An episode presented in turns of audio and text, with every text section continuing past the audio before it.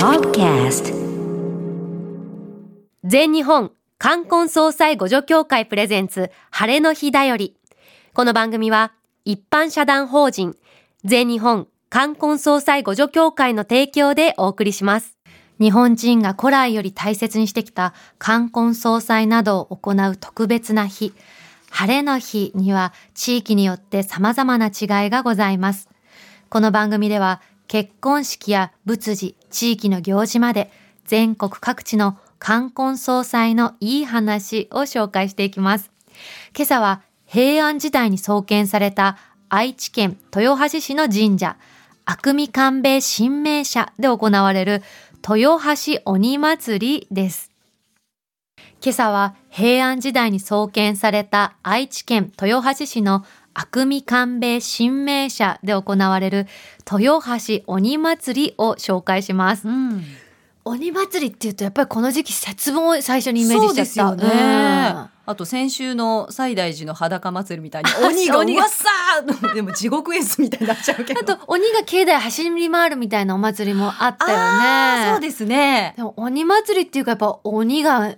メインなんだろうな、登場するんでしょうきっと、うん、その豊橋鬼祭りが行われる悪海官兵衛新名社の平石正康さんとお電話がつながっています。平石さんおはようございます。おはようございます。おはようございます。よろしくお願いします。お願いします。お願いいたします。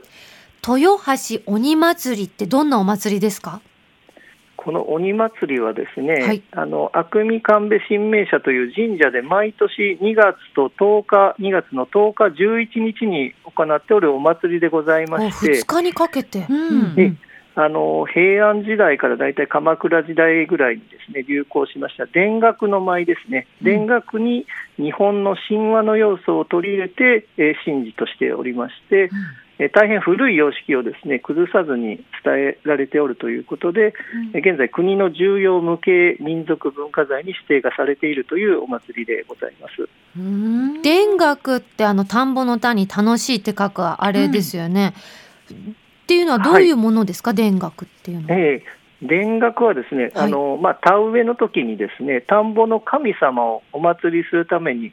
あの笛だとか太鼓を鳴らしてですね舞を舞ったことがまあ始まりっていうふうに言われてるんですけれども、その後にですねあの田楽法師と言われるような専門の職業の方が現れまして、いろんなこう芸能的な要素がその中に取り入れられまして、発展がしたというもので、例えば能の元となったですね猿楽なんかも非常に深い関係があるというふうに言われています。じゃあその五穀補助を願った田楽の中に日本のその神話が取り入れられた歌とか舞っていうことですね。そうですねはい。そしてあの鬼祭りっていう名前なんですけど鬼は出てきますか？そうですね。あのこの祭りのクライマックスとなります行事が天狗と赤鬼のからかいの神事というのがあるんですが、うんうん、その中にですね、まあ、赤鬼が登場いたしまして、うん、この赤鬼はですねあの荒ぶる神を表現をしておりまして、うん、この赤鬼があの神々の世界でこう暴れて悪さをするんですね、うんうん、でそうしますと戦いの神である天狗がそこに登場いたしましてえー、両者が、まあ、いろいろ滑稽なこう仕草をしながらからかい合いながら戦いを繰り広げまして、え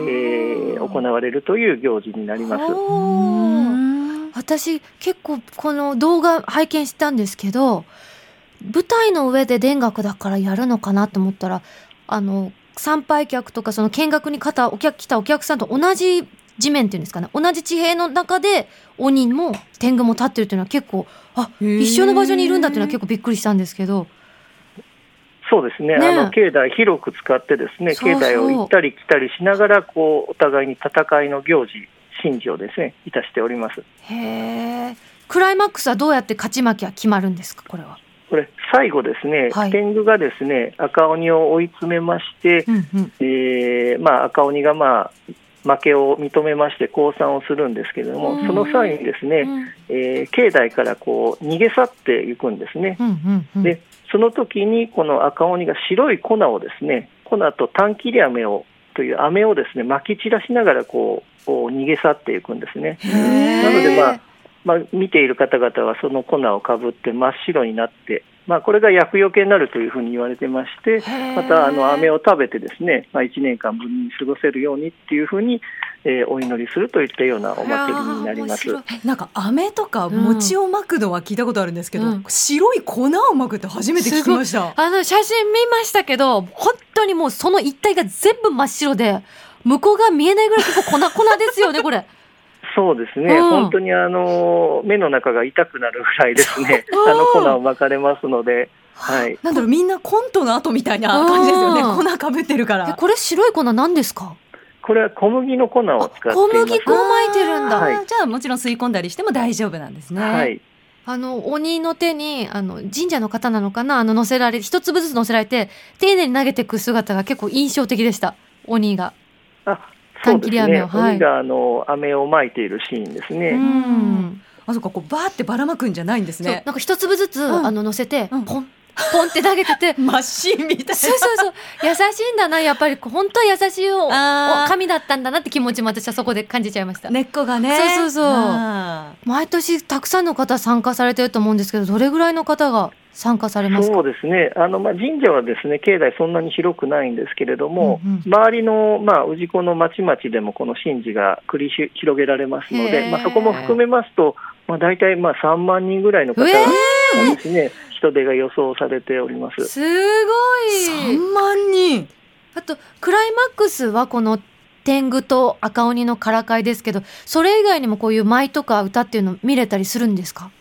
そうですね。あのこれ以外にもですね田楽ですとか神楽ですとか、えー、的をいるですね武者の神事ですとかさまざまございますのであのからかい以外にも楽しめるんじゃないかなというふうに思いますね。すごいこうエンターテインメントにこう飛んでいるイベントっていうんですかお祭りですね。はいこれなんで始まったかご存知ですか？これはですね、あのまあ、現在、この鬼祭りは2月の10日と11日に行われているんですけれども、もともとはですね旧暦の小正月の前日に行われておりまして、これ、新春予祝といって、まあ、事前にですね新しい年を迎えるにあたって、えーまあ、それを行ってお祝いをする、まあ、行事だったんですね。で当社ですね、阿久見神戸という伊勢神宮の神領地にできた神社なんですけれども、うんうん、まあ、そこでは、まあ、神宮に奉納するための農作物がさまざ、まこう作られておりまして、まあ、その阿久見神戸の領内がまあ1年間平穏であるようにということと、合わせてまた豊作となってですね多くのまあ収穫物を神宮に無事に収めることができるようにということで、まあ、そんなことを祈って始められたお祭りだというふうに、えー、言われておりますなんか、ね、参加した人みんなが楽しめる行事なんだなってすごく感じました。はい、ありがとうございました。ありがとうございました。はい、ありがとうございました。ここまでは、あくみ神戸新名社の平石正康さんでした。平石さん、ありがとうございました。ありがとうございました。この短切り飴食べてみたいと思った。ねどんな味なんだろうと思って。そして本当にちゃんと効きそう。本当喉を守って 守ってくれそう。だからかいっていうのは戦ってるけど、うん、からかい合うのが戦いっていうそのユーモア感じるのもとてもいいなと思った。ねえ、うん、みんなで本当に楽しめる。そう新しい年をより良い年にっていうのがね、素敵だなと思いました。今日は平安時代に創建された愛知県豊橋市の阿久見神戸神明社で行われる豊橋鬼祭りをご紹介しました。ここからはリスナーの皆さんから届いたお便りをご紹介します。はい神奈川県横浜市のくまさんからいただきました。ありがとうございます。ありがとうございます。元刈谷さん、片桐さん、おはようございます。おはようございます。仏事の思い出です。うん、幼稚園の頃、祖父の実家の福島県いわき市に母と一緒に親戚のお葬式に参加しました亡くなったのは90歳のおばあさんで米寿88歳以上で亡くなるとあやかりたいと紅白まんじゅうが周りに振る舞われました。また自宅で葬儀をして集落の奥にある火葬場まではリアカーに棺を乗せて、うん、延べの送りで参列者が歩きます、うんうん、子供心に一番印象に残っているのは参列者が頭に三角の布を巻いていることでした。当時絵本の中で幽霊がつけている印象だったのでみんな幽霊になったと思いました。最近いわきに葬儀で行きましたが今は50年前のような葬式ではなく普通のお葬式でした。私が体験したことは貴重な体験だったようです。なんか昭和のさ名画に出てきそうなワンシーンだよね。ね本当に映画のワンシーンみたいな。すえ。ー、そしてお葬式ってこう寂しいタイミングだけども、うん、あやかりたいそのね88歳以上まで、うん長寿だったっていうその紅白まんじゅう振る舞うっていうのもすごく素敵だなと思った。本当はねそのお祭りとかお祝い事で振る舞う紅白まんじゅうがお葬式にもね出るっていうのがいいですね。あの白い三角形って天冠っていう、うんうん、天に冠の冠って書いてね、うんうん、天冠って言って一緒に参列人